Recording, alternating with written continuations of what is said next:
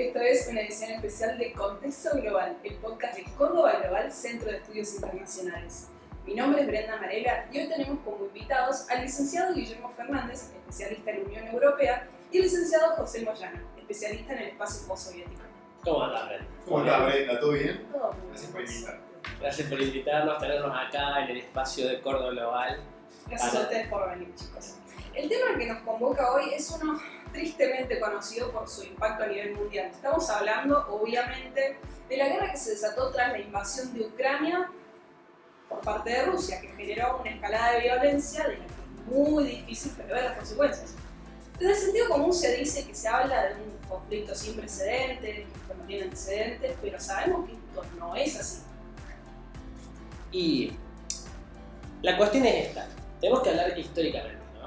Y si nos vamos a poner a hablar de historia, nos vamos a ir Sí. Lejos. lejos. Eh, a ver, Ucrania como tal, porque Putin en varios discursos eh, dijo públicamente que Ucrania es algo que surgió ahora, en el siglo XX. Dijo que no existía. Dijo que no existía, Claro. literalmente. Pero si hubo algo, cosas que fueron una Ucrania, tenemos Reino de Rutenia, posteriormente la Rus de Kiev, porque la Rus de Kiev comparten los dos. Pero el Reino de Rutenia, el Emanato, Etna, Etmanato cosaco eh, existió durante el- en el territorio de lo que es ahora Ucrania, separado de lo que fue Moscovia, o sea, el ducado de, de- de Moscovia.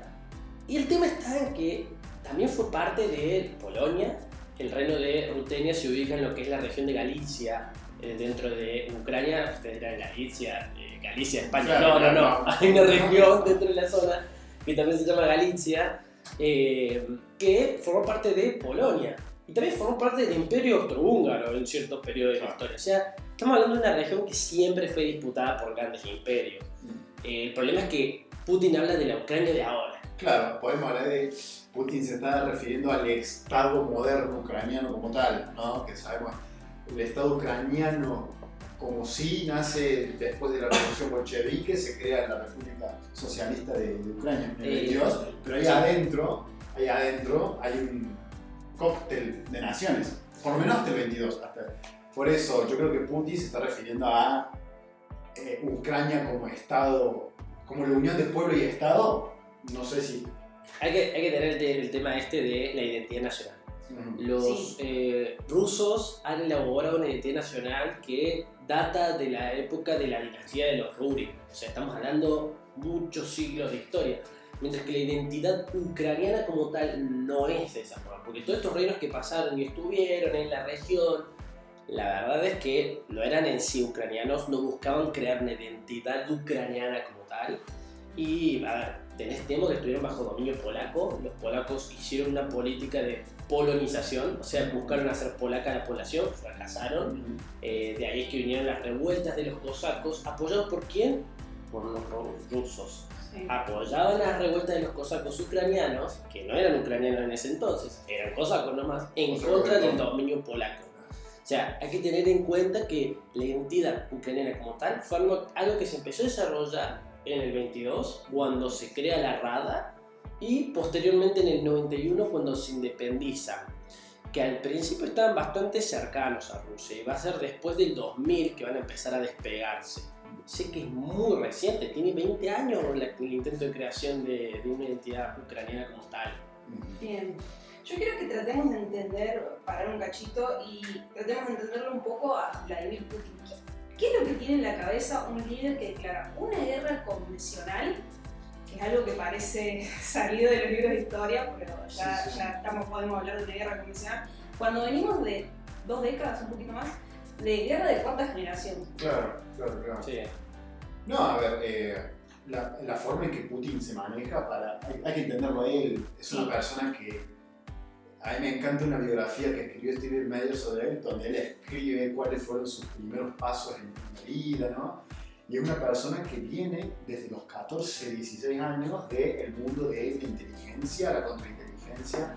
Es una persona que se formó eh, en el ámbito de la seguridad nacional. Entonces, es una persona eh, que todas sus decisiones políticas tienen como trasfondo el, el secreto de Estado, eh, el anticiparse al adversario, el manejar información sensible. Es eh, tiene un perfil de ese estilo Y a ver, y como decís vos, Brenda, la- ahora estamos presenciando, sí, un- una, la, intro, la intromisión no, no voy a usar, pero la intervención militar de un Estado en otro Estado. Estamos viendo, podríamos decirle, un- un- una especie de regreso de lo clásico cuando venimos de dos décadas donde Bush, hijo, eh, abrió como una época en la cual parecía que el futuro de la historia iba a estar eh, llevado, el futuro de los conflictos militares iba a estar llevado por el enfrentamiento entre estados y organizaciones terroristas. De repente el enfrentamiento entre estados y estados ha reflotado, parecía que era una etapa superada en la historia y no. Y a ver, Putin está haciendo lo mismo, pero lo hizo, está haciendo esto, pero lo hizo en Georgia en el 2008, lo hizo de vuelta en, en Crimea en el 2014.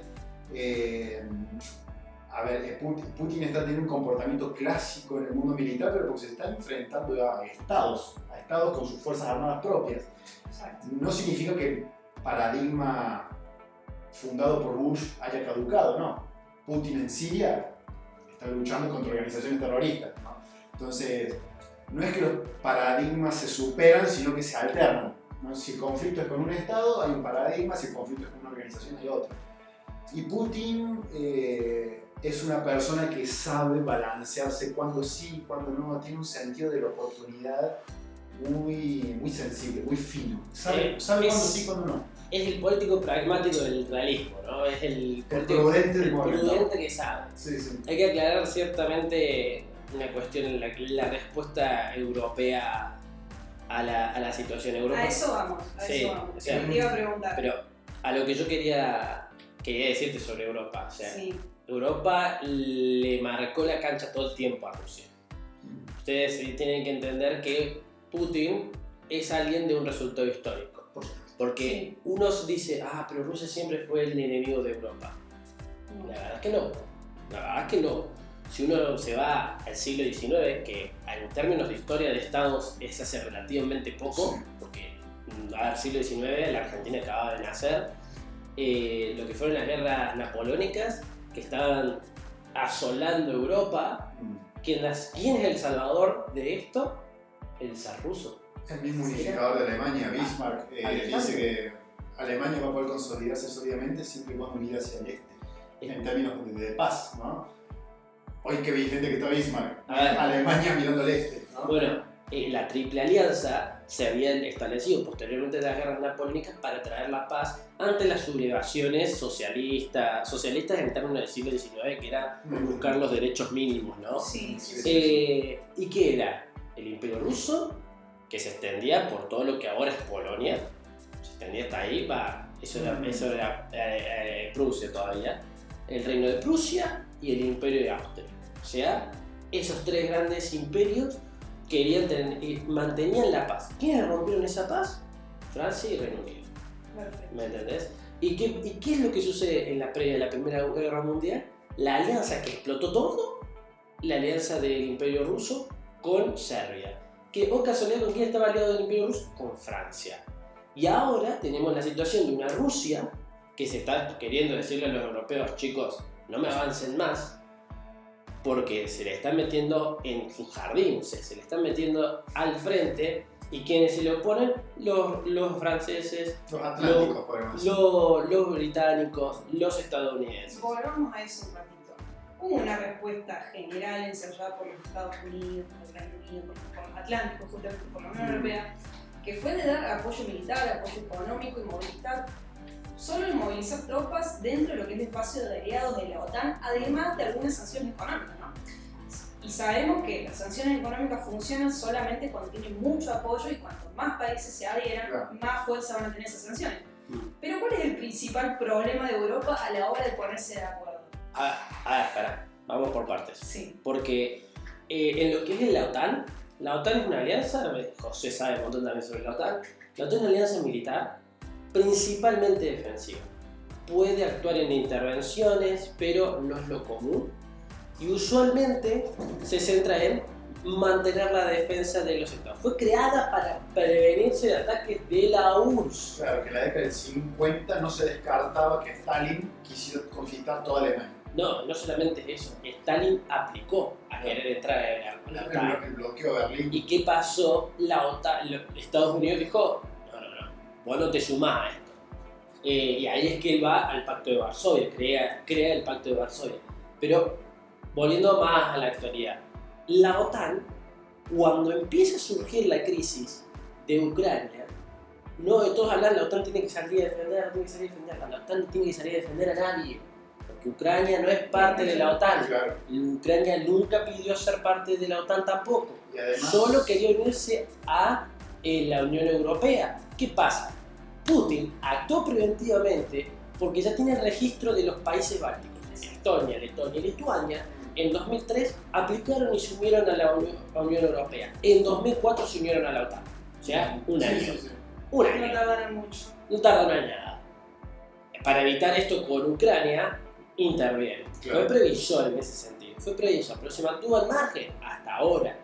Hasta ahora porque ya no se podía sostener. El conflicto de Ucrania venía muy callado, pero jamás estuvo congelado. Yo diría, ¿estuvo congelado o no estuvo resuelto? No, porque congelado, eh, Mm. teóricamente, implicaría de que no hay acciones. No está pasando Obvio, nada. Por supuesto. había, Por la cosa es que los medios no lo, no lo, no lo alzaban. El conflicto seguía estando, había enfrentamientos entre los ucranianos y los rebeldes. Sí, supuesto. Algo que se puede llegar a congelar es Europa, me parece. Ahora, La ¿cuál- van a pasar muy mal. ¿cuál es el tema? A ver, Europa, Europa eh, tiene el Euratom. El Euratom, va, no lo tiene más porque está unido a la Unión Europea. El programa por el cual se afianzaba la energía nuclear en Europa. Surgió en el 58 con el, el Tratado de Roma.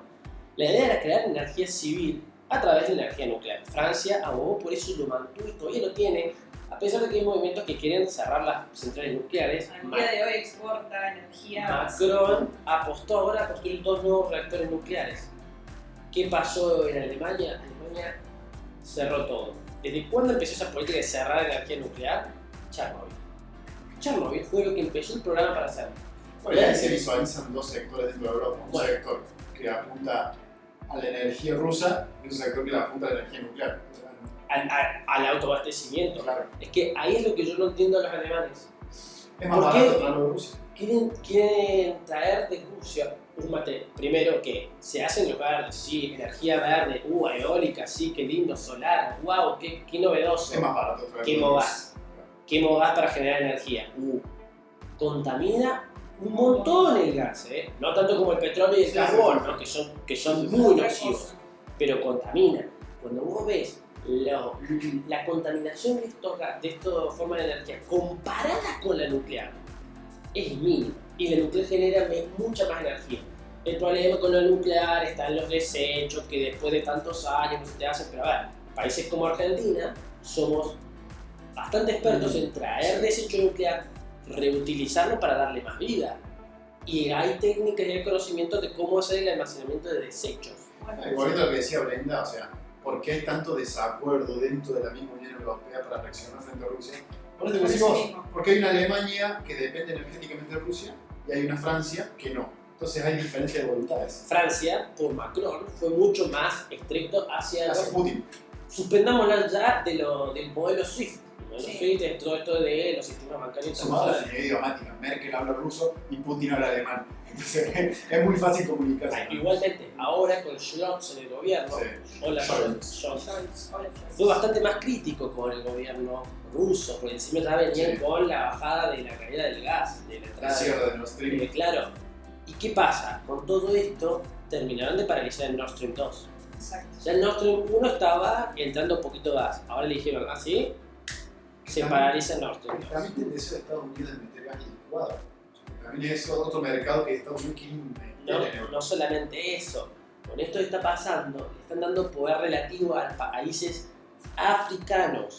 Argelia ya le está pinchando las narices a los españoles, porque por ahí le mandan gas, Pero es gas argelino. Sino, Todo esto es un conflicto de quién es el proveedor de energía de Europa, en el Sí. fondo. el ¿qué pasa? Europa como tal no tiene nada más que carbón. Todo lo otro, petróleo. Lo único que tiene, el único país europeo que tiene petróleo es Rumania. El No es único. la- la- Forma-. Far- forma parte de la Unión Europea, pero ¿qué pasa? Está tan ensimismada Europa en no usar energía a base de petróleo que se lo usa para otras cosas. Bueno, está bien, haz lo que quieras, pero ¿qué pasa cuando tenés a unos que quieren apostar por el gas cuando no tenemos gas, y después tenés a Francia, que es la única inteligente, no, soy, no me gusta mucho Francia, pero ni sabrán, pero en este momento Pero está avanzando bastante a Macron, Sí, sí. porque es el único que dice, la energía nuclear es lo único que nos puede salvar. Porque si hay plutonio en Europa y lo pueden conseguir de forma más barata del exterior. Y después tenés una España por Pedro Sánchez que no quiere. ¿Por qué? Porque tiene el, gas argelino que Sí. se sea. Pero lo hace dependiente de Argelia. Sí, sí. Y después una Alemania que se quiere ser dependiente de Rusia. Entonces, ¿de dónde entendés la política que están armando? Y Sí, es, o sea, se puede entender cuál es el interés de cada estado, claro, pero eh, a la hora de actuar como bloque Es son varias voluntades distintas. es muy difícil poner. la Unión Europea como tal tiene esta cuestión de la que se llama el eje franco-alemán. Usualmente el que tiene los pantalones en la relación es la que va a terminar definiendo. Sí, eso es lo que pasaba. Angela Merkel marcaba mucho los puntos de qué quería para la Unión Europea y qué beneficiara a Alemania. Fue muy dicha, siempre trabajó más en función de los beneficios de Alemania que en los de la Unión Europea. Hasta que llegó Macron. Macron acá se puso las pilas en querer establecer que la Unión Europea se convierta en algo mucho más cohesivo y con una política más autónoma, crear una potencia de Alemania, de Europa. Sí, sí, sí. de Europa. Y eso es lo que está planeando. No de ¿Por qué? ¿Qué pasó? El Europarlamento Sí. estuvieron hablando sobre las leyes de financiamiento de energía que serían transición para una energía completamente verde. O sea, tenemos que necesitar una transición para poder meter toda la energía renovable a full. ¿Cuál era la otra energía que ponían? Gas y, gas y nuclear. Gas y nuclear. Y Francia metió nuclear, nuclear, que la trabaja mucho con el Reino Unido encima, ahora están trabajando que son reactores móviles. ¿Te imaginas poder mover los reactores? Claro. No te pasaría Fukushima, por ejemplo. Tú podés mover el reactor cuando ya tenés la alarma. Juegan en otra liga. Juegan en otra liga. Y esto le hacían miniatura, o sea, hacerlos mucho más chicos. Sí, sí, Es- sí. cuando uno se pone a ver toda la tecnología nuclear que se viene, es algo tremendo. Claro. Bueno, Volvamos, volvamos, Eh, volvamos a Ucrania y volvamos a Rusia. ¿qué pasa? Te termino de definir esta idea. Europa terminó diciendo, bueno, las dos sirven. ¿Por qué? Porque no querían ir en contra de lo que dijera Alemania ni lo que dijera Francia, que son los que manejan Europa en sí. Ellos dos se encaran.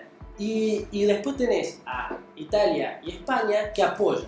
Entonces, tal Estado apoya a Alemania, tal Estado apoya al otro, que son las grandes economías europeas. Porque, a ver, que Chipre diga, sí, yo quiero energía nuclear, es irrelevante. Pero si te lo dice España o te lo dice Italia, Es pesa. ¿Qué pasa? Ante lo que pasó con Ucrania, ninguno puede estar eh, a favor. Ninguno puede estar a favor. Todos teníamos que estar en contra. Sí. Porque fue un ataque de agresión, atacaron ellos de una. Había un casus belli, pero ¿qué pasa? Después de la Segunda Guerra Mundial, todo lo que es casus belli se anuló. La guerra no es una herramienta. La guerra ya no se puede utilizar para reclamar derechos. Por lo tanto, no existen casus belli válidos. Ya no existe. Ya no existe eso. Eh, supongo que José está de acuerdo con lo que te digo. No, sí, sí, por supuesto. O sea, por más que nos guste la guerra en cierto punto como José, no. pero Sí, no, eh, la, guerra, o sea, la guerra como un, un Sí, acontecimiento, como, como, estudiar Claro, guerras. ahí va, ahí va. ahí Es va. interesante, pero como tragedia humana cual, y como cual, tal cual. tal cual. tragedia que nos atraviesa a todos, es algo Claro, de un horror inimaginable. tal Quiero cual. que hagamos un paréntesis eh, en Europa y quiero que hagamos un zoom in a Ucrania y a Rusia.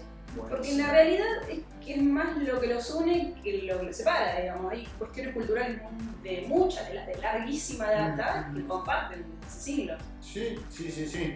Bueno, como arrancamos nosotros acá hablando, eh, Ucrania es un crisol de etnias. Y si hay un fenómeno, el otro día estaba pensando, eh, la Unión Soviética, el proyecto soviético, tenía una visión de crear un ciudadano soviético. ¿No? O sea, eh, el ciudadano soviético no es ruso, no es ucraniano, no es bielorruso, no es kazajo, no es turmeno, no es uzbeco, es homo soviéticus. ¿no? Entonces, en, en base a ese criterio de la Unión Soviética, se trazaron las repúblicas, las repúblicas socialistas, Ucrania, Bielorrusia, Kazajistán mismo. El tema es, eh, es muy parecido a lo que pasó en África cuando Francia, Inglaterra y Bélgica empezaron a dibujar las fronteras del Congo, ¿no? A ver, eh, ¿qué pasa con la desaparición de la Unión Soviética? O sea, dentro de Ucrania tenés ucranianos rusos, dentro de hay mucho lío en la zona de Tayikistán, eh, actualmente, y más con la retirada de los yanquis de Afganistán. Tayikistán ha vuelto a...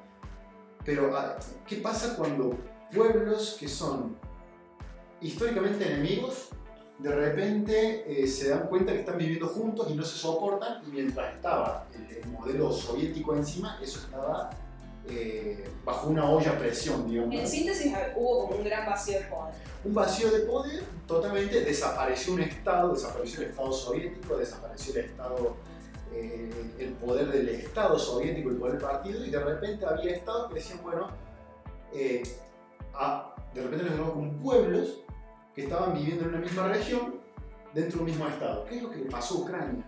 Ucrania eh, es un país que, como bien dijiste vos, Guille, eh, estuvo poblado por los cosacos del Don, estuvo poblado por los tártaros, estuvo poblado por, está poblado por rusos, está poblado por ucranianos, por polacos. Eh, en el siglo XX el estalinismo, el holodomor, la- la hambruna de los años 30 exterminó la población ucraniana, después con la Segunda Guerra Mundial los tártaros de Crimea apoyaron a los nazis para liberarse de Stalin, Stalin pasó factura, desaparecieron los tártaros de Crimea, se pobló con rusos, o sea, un movimiento de etnias terrible, entonces vos decís, ¿qué une a Ucrania y a Rusia? Y todo, porque, o sea, se, se- se- hubo un vaciamiento poblacional muy grande que fue rellenado con rusos. Entonces, por eso hoy escuchaba que a un analista español que me gusta mucho, se llama Pedro Baños, un hombre muy simpático.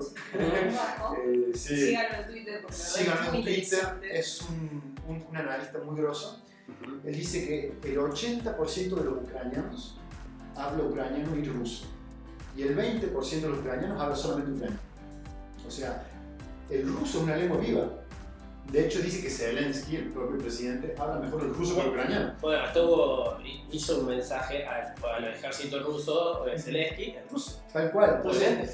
Por eso, eh, y bueno, y si podemos visualizar, si podemos hacer un mapa mental en la cabeza, podemos ver una Ucrania del norte y del oeste muy resentida históricamente con todas las razones del mundo contra Rusia, eh, y una Ucrania del sur y del este, poblada por rusos parlantes y rusos étnicos, más afín a Rusia. ¿no? Entonces, vemos hasta que Ucrania está partida por una mitad anti-rusa y pro-occidente y una mitad anti-occidente y además Entonces- también son las regiones que estuvieron bajo mayor tiempo dominio de los austríacos, de los prusianos, de Claro. los polacos. Dentro del mismo país Eh, tenés odio y amor por Rusia.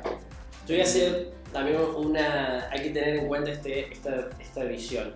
Eh, la creación de los estados europeos durante lo que fue el siglo XIX y XX fue experimentación. Generó las masacres de la Primera y Segunda Guerra Mundial, todo lo que esto implicó. Porque uno tiene que entender históricamente Europa se mantenía como estados en función de soy el súbdito de qué. Los franceses eran franceses porque eran súbditos del rey francés. Y eso es lo que te hacía francés. Vos podías hablar alemán, pero si tu rey era Francia, el rey de Francia era francés. ¿Me entendés? Estaba sentado a una cuestión monárquica. Y los rusos mantuvieron eso hasta la revolución bolchevique. Entonces, el ucraniano que gobernaba ahí era ruso porque su gobernante era súbdito del zar ruso, igual que el casaco, porque las fronteras que nosotros vimos, vemos de la Unión de Repúblicas Socialistas Soviéticas, fueron las que heredaron del Imperio Ruso, eran las mismas. Sí, sí. Ellos se extendieron hasta Afganistán. Entonces, toda esta identidad que él habla de la creación del Homo Soviéticus, Ujú. ¿no? No me Fue acuerdo que, que buscaron crear en 70 años. En 70 años no creas identidades No se puede nacionales. guardar miles de años. porque Claro. primero hay dos generaciones con suerte, si no es que es simplemente una. Y en, en el medio vos tenés, en el medio vos tenés un montón de resentimientos, porque crear identidades nacionales genera resentimientos, genera odio y genera limpiezas étnicas. Sí. Lo tenemos en cuenta en América, en América se hizo un montón porque está todo el problema con los pueblos nativos originarios y Sí, porque sí, están sí. tan diezmados. ¿Por qué? Acelerar porque- la historia es peligroso. Exactamente. Como quedarse atrás es tan peligroso como quedarse, quedarse atrás ¿Cómo acelerar? como acelerar. Porque acelerar es eliminar cosas. Ujú. Sí. Llámese personas. Sí, sí, sí. Eh, quiero volver a esta idea del mapa que planteabas recién, José, porque creo que mirando el mapa tenemos la clave del conflicto siempre. Si miramos este mapa de Europa del Este, ¿cuál es el principal punto del conflicto ahora? Bien, eh, yo acá ya abandono Europa y me voy a Washington. Eh, sí, cruzo el Atlántico. Sí. Eh, a ver, hay un fenómeno que se está dando desde hace 30 años, así como vinimos analizando el mundo soviético de los últimos 30 años. Eh, lo que ha estado pasando eh, en el campo de la seguridad occidental en los últimos 30 años. Hace, dije 30 años cuatro veces en un minuto. Hace 30 años, 5. Eh, bueno, colapsó el muro de Berlín, desapareció el mundo soviético, etcétera, etcétera. Eh, y OTAN, que es esta organización del Tratado Atlántico Norte que dijo Guille, eh, comenzó a expandirse a ver, hacia el este, incorporando a la alianza países que históricamente fueron agredidos desde Moscú. ¿no? Sí. Acordémonos que Hungría fue intervenida en el 56, Checoslovaquia en el 68, o sea, eh, OTAN fue expandiéndose hacia el este y, y va a llegar a un punto, bueno, y, y también contextualicemos lo que era la Rusia de los 90. La Rusia de los 90 era una Rusia que se caía a pedazos en todos sentidos. Sí. Económicamente, territorialmente, la guerra en Chechenia, la crisis política, que lo querían destituir a Yeltsin. Eh, o sea, Rusia no estaba en condiciones de frenar a nadie en la política exterior.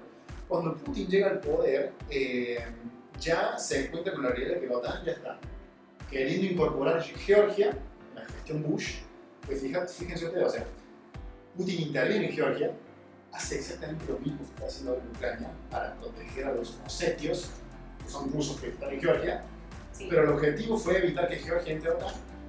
Y después, durante la gestión Obama, yo quiero también señalizar algo que está muy presente en el Partido Demócrata Norteamericano, que es que a pesar de que han pasado 30 años, la dinámica del Partido Demócrata Norteamericano está llevada adelante por los Clinton. ¿no? Que los Clinton son esas, esas figuras, como, como decir los Bush, son esos apellidos que están en la política norteamericana hace mucho tiempo, Sí, como fueron los Kennedy. Como sí, fueron los el- Kennedy. Y claro, y los Clinton, ellos desde los 90 plantean una visión expansionista. expansionista y de una Europa incluida en OTAN. Sí. ¿no? Entonces, ¿qué pasa?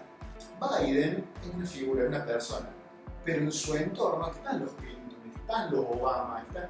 O sea, yo lo que veo que con Biden volvió una agenda que volvió a acelerar eh, las intenciones de ver si se incorpora Ucrania o no.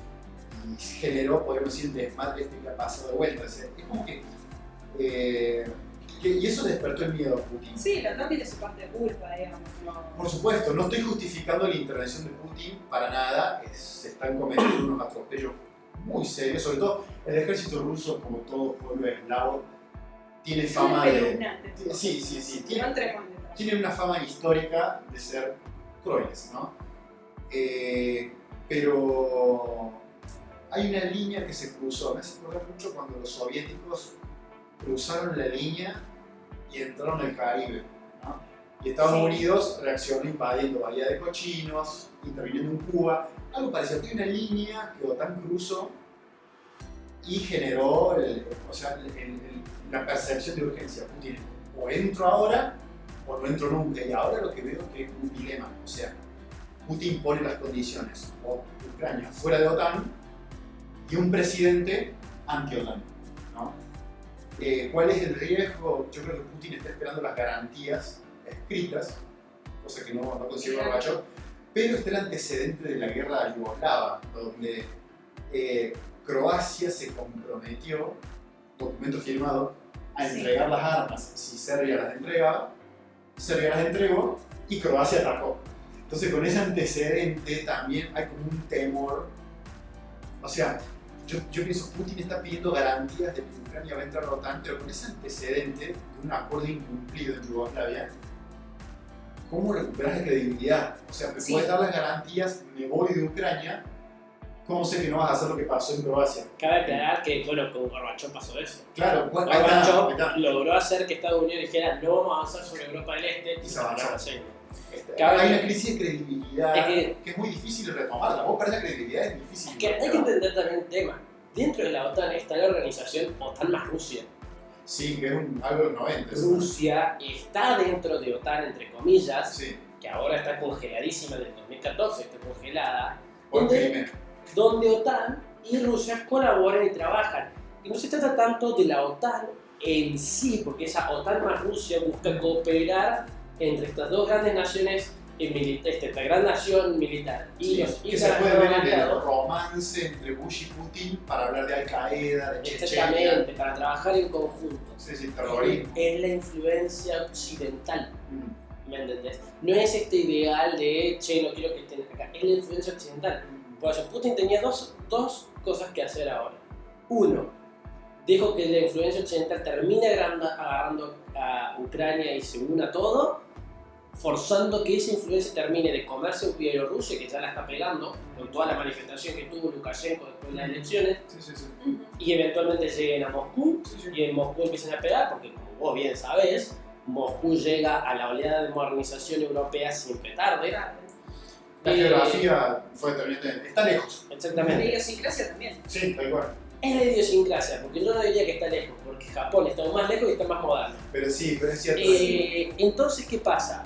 O invado y marco la cancha. Mm. Le digo, no, acá Occidente no entra, acá la influencia soviética es rusa. Soviética. Es rusa. Es rusa. Y para nosotros, que 80. Estados Unidos se quedó en esta de, al final de la Guerra Fría, ganamos nosotros, la democracia liberal capitalista es la que domina. Y exportemos la ideología y hagamos lo que queramos. No importa lo que le prometimos a un Estado que ya está muerto. Que No fue, existe. fue ¿Quién el los 90, la, la noción de que, a ver, el liberalismo Es que, triunfó sobre la monarquía, triunfó sobre el fascismo italiano, triunfó sobre el comunismo. Bueno, el liberalismo es lo triunfante para todo el mundo. ¿no? Ya estamos a 30 años de eso y ya empieza como a vencerse eso. No, ¿sabes qué lo que pasa? Es que Estados Unidos, como gran parte del Occidente, dijeron, bueno, este liberalismo va a funcionar allá. Van a hacerse amigos, todo. Pero el liberalismo tiene esta versión. Vos podés pensar lo que quieras. En, en Europa del Este, ah, nosotros podemos pensar lo que queramos. Una Hungría que tiene una mafia por mano de los Orbán. Tenés al partido de eh, Luz y Justicia, no, Paz y Justicia en Ah, Polonia. Dura. Sí, somos liberales demócratas, a nuestra forma. Y después tenés una democracia liberal en Rusia, ¿no? porque es una democracia, Se podés vota, pensar, se vota, pero Pero del padrón sí. Claro. Claro, del padrón total votaron 100%, 120% de, la- de los votos, o un cosa de- 20% más de población, claro. Sí, sí, sí. sí. ¿Entendés? O sea, Sí. a eso es lo que vamos. Es, bueno, sí, te acepto tu democracia liberal, al modo eslavo. También, ¿Me también la? Eurasia. Eh, Rusia, yo siempre, siempre a veces pienso, Rusia tiene una democracia más joven que Argentina. Argentina, Ah, 83, nunca 93. experimentaron, nunca experimentaron la democracia. Hay que tener en cuenta, la experiencia democrática es clave en un Estado. Argentina tiene una democracia muy intervenida, por lo tanto, en realidad la práctica democrática Se nos cambia. escapa por ahí el comentario, che, ojalá el golpe. Claro, Lamentablemente ¿Y lo no. es como- escuchás? Sí, lo ¿Y escuchás en la calle. Estados Unidos, cuando vos estudiás la historia de Estados Unidos en su primer siglo, la práctica democrática era medio medio y tenía algunos presidentes que rozaban el autoritarismo dictatorial, como Jackson. Pasa lo mismo con, con Rusia. Rusia A mí no me extraña. de zarismo. A mí no me extraña un Putin. No, tampoco es producto de su pueblo. Exactamente. Porque, a ver, los primer ministros soviéticos eran zares. Sí, sí, sí. Eran zares. El más tranqui de los que tuvieron fue Gorbachev. que el otro día estaba leyendo Gorbachev, el último de la Unión Soviética, abogaba por un paneuropeísmo, y esto hay que tener en internet. Un paneuropeísmo que incluyera desde la Atlant desde el Atlant Atlántida, es decir, de, ay, del Atlántico hasta los Urales, o sea, Claro. incluir a Rusia dentro de esto, porque históricamente uno puede estudiar bastante historia. Rusia fue parte de Europa. Fue recién con el comunismo y la llegada de las grandes superpotencias donde a, a- a Rusia se le aisló de Europa pero siempre estuvo ahí. Por eso yo siempre traigo el ejemplo de las guerras napoleónicas. Rusia siempre estuvo cerca. Sí, Resumen. Sí, sí, sí. Les tiro la pregunta del millón. ¿Qué puede hacer la comunidad internacional para frenar el conflicto? Ah, uf, ¿Qué ¿Qué no? puede hacer? ¿Qué no hace? la comunidad internacional. No sé si. A ver, O sea, saliendo del espacio europeo, saliendo eh, Estados el problema está que uno de los ¿Cómo estados que está ahí, Hoy ya sesionó el Congreso de Seguridad, el Consejo. el Consejo de Seguridad, y si bien no hubo una solución, se pudo ver ciertas posiciones. Bueno, hay que tener en cuenta Y- esto. Al ser un país con poder de veto, no hay mucho que pueda hacer Naciones. Unidas. Bueno, Eso es, eh, bueno, por eso está la discusión dentro del mismo Naciones Unidas de sacar, algunos estados quieren sacar el poder de veto, ¿no? mm. Eh, creo que Argentina está dentro de esos estados que Ah, no debería haber poder de veto en el Consejo. Otros quieren que el poder de veto se extienda, Nosotros tenemos un conflicto con un miembro permanente. exactamente, Reino Sí, Unido. Sí, sí, sí. Eh, pero, a ver, la cuestión no se va a resolver de forma diplomática. La, la guerra, esto ya desde mi punto de vista personal, ¿no? la va a ganar eh, Rusia. Va a establecer un gobierno títere o va a lograr hacer que Zelensky sea, se vuelva títere Yo estaba leyendo si había puesto tres términos. Rusia. y, y va a anexionarse las regiones rusas. Claro, Y va a buscar que Ucrania, el Donbass y obviamente que Ucrania retire su reclamación sobre Crimea, reconozca que Crimea es rusa. Claro. Eh, Reconocer que Crimea es rusa, la renuncia de Zelensky y, Y la anexión del Donbass. la anexión del Donbass. eh, Sí, y habla de- la garantía, Habla eso de- yo no sé cómo lo vamos a decir, la garantía de de que Ucrania. Ucrania no va dentro de la OTAN. Es que Eh, en realidad ¿cómo- ya, cómo ya conseguís es previa. Porque Sí, obviamente, a ver, hoy hoy también escuchaba el español Pedro Baños que decía, entrar a la OTAN no es tan así, pum pum. Eh, Claro. Todos los miembros de OTAN tienen que estar de acuerdo Sí. en que este nuevo va a entrar. Si cada vez que vamos a debatir si Ucrania entra o no, hay lío, entonces hermano, no, no, no, no, no. Entonces, bueno, claro, claro. entonces che, no hay tres. Entonces, eh, que- capaz que Putin genera eso también, busca generar eso, como eh, que los miembros de OTAN vean. hay casos de estados que forman parte de la Unión Europea y no están dentro de OTAN, como Suecia y Finlandia. Sí. La cuestión es que Suecia, desde su época del gran imperio del norte, el imperio sueco, y la caída después de la Gran Guerra del Norte, que fue una especie de guerra mundial pero medieval, renacentista, Pedro el Grande. Eh, Gustavo. Pedro el Grande, Gustavo, tenés al rey de Inglaterra y el Héctor de Hanover en ese entonces. Bueno, esa guerra termina definiendo una Suecia que se debilita. Al debilitarse se establece a sí misma como, bueno, se acabó nuestra época de gloria y de holgorio, vamos a ser neutrales. De ahí en adelante va a ver que la política sueca va a ser neutral. Segunda Guerra Mundial, ¿cómo sobrevivió Suecia estando tan cerquita y una Alemania que invadió en seis semanas, en menos de seis semanas, en un par de horas, a Dinamarca? Tommy Hierro no me molesta. Tome hierro no me molesta. Yo soy neutral, no estoy del lado de nadie. ¿Argentina tiene que ser neutral? Uh, qué pregunta. No. ¿Vos decís Yo, no? yo te digo, yo desde el punto de vista, Argentina está lamentablemente determinada continentalmente con los Estados Unidos. No tiene sentido irle contra Estados Unidos. No tiene sentido. Tuvo muchos más beneficios, particularmente en la época de Menem, con estar aliados con Estados Unidos que con estar aliados con China, que está al Pacífico de distancia, y aún peor con los rusos, que en invierno no te pueden sacar algo por el mar sin tener que pedirle permiso a Turquía. O sea, eh, Sí, yo no veo una relación, de- no veo una necesidad. O sea, sí, neutralidad, yo sí, yo creo que sí neutralidad, eh, pero tampoco creo que haya que salir a defender. Porque, o sea, seamos sinceros, Argentina actualmente gobierna una coalición de gobierno donde un Sí. sector de esa coalición en el pasado fue muy anti-norteamericana, ¿no? bueno, sí, Claro. Entonces, eh, si se le da voz a esa parte de la coalición, se corre el riesgo de crispar los ánimos con Estados Unidos cuando, guste o no, hoy en día, por el Fondo Monetario, la deuda, tenemos que cuidar la relación con, con Norteamérica, ¿no? Sumado que no tenemos ningún, no, no sé, no, sé, no sé la relación económica que tenemos con Rusia, pero es casi nula.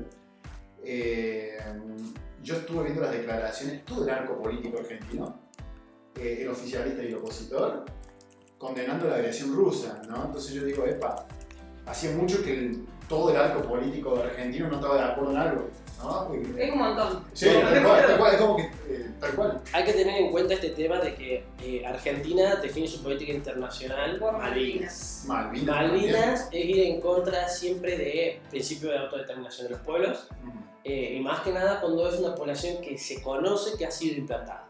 O sea, Como la rusa en Ucrania, para que escuche. exactamente, Rusia Sí. en Ucrania para Argentina está implantada. ¿Qué hizo Argentina en 2014? Rusia lo que hiciste está mal. Sí, sí, sí. Crimea es de Ucrania. El Donbass es de Ucrania. No es de cosas, porque esa población la pusieron. No es nativa de ahí. Claro. No hay principio de autodeterminación de los pueblos. Y si hay un referéndum, obviamente va a ganar la posición prorrusa. Que obviamente es lo que pasa en Argentina. Cada vez que hay un referéndum en las Malvinas, gana la posición Sí. pro-inglesa, pero Por porque la un población... 98%, ¿por, ¿por Bueno. qué? Porque el 98% de los Ahí- es población implantada. Claro, claro, claro. Se Acá te- desalojó a la gauchada y se puso gringo. Te traigo el dato, eh, Rusia corre- eh, corresponde al 0,69% de nuestro comercio total, del todo, eh, no forma parte de nuestros principales socios ni, ni ahí cerca, Eh, por lo tanto, a ver, ¿y qué le comerciamos? Creo Bueno, que la discusión, importamos petróleo de Rusia, importamos petróleo. la Es discusión 2019, argentina ¿no? sería más comprometida si la discusión fuese Estados Unidos contra China. Ahí sí, Ahí sí. ahí sí. Que, Pero al- es el gran rival de los Estados Unidos en el tablero de ajedrez del mundo. O, Claro. sea, están perdiendo, o sea, están perdiendo el eje Sí, sí, sí, tal cual. pero- Tal cual, tal cual, tal cual. Pero con respecto a Rusia, a ver, Argentina sí, tenemos el condicionante de la deuda con el Fondo Monetario, que nos llevó a tener que estar en buenos términos con Joe Biden, guste o no. Eh, la cuestión Malvinas, que bien dijo Guille, tenemos un reclamo que si nosotros ver, reconocemos al primero como Rusia, los británicos, que son unos obsesivos del derecho anglosajón, para venir van a decir, ah, aquí hay una declaración argentina que reconoce que Crimea es rusa. Bueno, aquí hay una declaración argentina que dice que. Bueno, acá hay una declaración inglesa que dice que Malvinas son inglesas. Hay que cuidarse mucho, porque encima el derecho anglosajón es bicho. Eh, vos te la mandaste fuiste. En- no es el romano. Y el Bueno, otro punto. No resiste archivo. No, no, para nada. para nada. como, como dato No, además, es un derecho destinado a hacerte meter la pata. Por eso eh, es, es fácil ser un perejil. El- las exportaciones argentinas a Rusia son inexistentes. Le exportamos más a Bielorrusia que a Rusia. Claro. Eh, ni figuran, ni figuran, este, están como en otra Europa. Eh, a ese punto, para, comercialmente para la Argentina es irrelevante Rusia. Estamos porque Argentina históricamente ha sido bastante un, un alfiler al costado de Estados Unidos.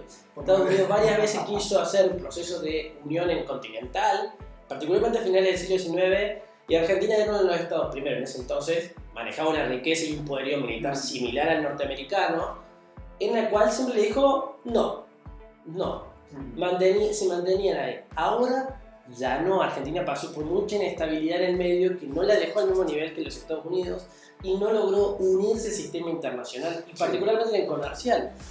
Y agregando este tema, Rusia tiene, un tiene problemas con estados que no son de su esfera de influencia, ¿no? o no están dentro de sus aliados cercanos, no tiene conflictos con China, ya lo resolvió cuando, antes que fuera la comunista. No tiene problemas con Corea del Norte, no tiene problemas con estados que le sean estratégicos para Y él. las sanciones occidentales obligan a China a acercarse más, eh, obligan a Rusia a acercarse más a China. Es como yo te planteo esto. Argentina se puede acercar mucho a Estados Unidos, pero jamás va a conseguir que Estados Unidos la apoye en Malvinas. No. Claro. ¿Por qué? Porque el problema es un problema de los mismos países occidentales. Hay, hay muchos teóricos, muchos de la- eh, analistas que te van a decir, no, Argentina no forma parte de Occidente. Argentina es parte de Occidente. Tenemos más en común con un español y un francés que la que tenemos con un chino. Sobre todo culturalmente. Culturalmente hablando, somos eh, esta idea que tenemos nosotros armadas, somos parte de Occidente. Latinoamérica es parte de Occidente. Ahora, la cuestión está, ¿tenemos el India? India es un país que es, ¿es Occidente? Es una democracia, es liberal. ¿Es Occidente? Ellos te a decir que no, son algo diferente. Son algo que se manejan entre, entre los grises. No hay categoría que les quede. Claro, tal cual, tal cual. Si lo vamos a ver con las categorías occidentales, Eurasia entero es un gris. No, no, no, no, pará. China, Bueno, sí. Sí, China sí. está bien definida. Corea del Sur.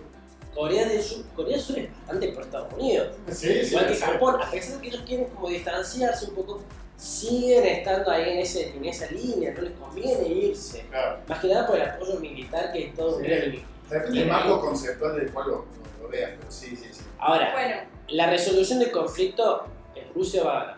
Rusia va a ganar, le van a poner sanciones económicas, pero al final Rusia, que mismo Putin lo dijo, esto se va a terminar y el sistema internacional lo va a seguir necesitando y nosotros vamos a estar dispuestos a volver al sistema internacional. lo más, el, el pragmatismo impinta. ¿Por qué? Porque ellos tienen una gran cantidad de hidrocarburos, tienen, tienen petróleo, tienen gas, Sí. y el mundo necesita ese gas y ese petróleo. Por Es un eso, dato interesante, Eso cuando fue la crisis del 2014 de Ucrania, eh, de Crimea, perdón, bueno, Crimea en Ucrania, dependiendo quién lo diga, Sí. Crimea en Rusia, depende de quién diga. Claro, pero pasó Eh, el Euromaidan y todo. Pero cuando, claro, cuando fue esa crisis, Occidente se lanzó a sancionar a Rusia y le pegaron muy fuerte las sanciones. Ahora está viendo que Rusia realizó un proceso de reingeniería de su estructura financiera. Los bancos donde los financistas rusos ponen su plata eh, son entidades financieras ruso-chinas. Sí, Entonces, por más, por más que Occidente te congele los fondos, la plata de los rusos está en entidades ruso-chinas. Entonces, Rusia rediseñó su estructura financiera para que no le la- la- la- las sanciones de, de ahora le van a pegar mucho menos a la de aquella vez. Por eso se, se centraron en el modelo SWIFT. Mm, El modelo SWIFT es este, esta idea de los intercambios entre bancos. claro. Y esto ya está muy de occidente. Incluso los chinos van a tener trabajo con eso. Claro. Que lo hayan congelado les Bueno, este es un tema que da hablar para hablar horas, muchísimo rato, pero con esto cerramos esta edición especial de Contexto Global, el podcast de Córdoba Global Centro de Estudios Internacionales. Les agradezco chicos, Guillermo, José, por Gracias a participar, por haber venido y a ustedes por estar del otro lado acompañándonos. Muchas Gracias, gracias. Brenda. Saludos a Chao todos. chicos, que les vaya bien. Cuídense.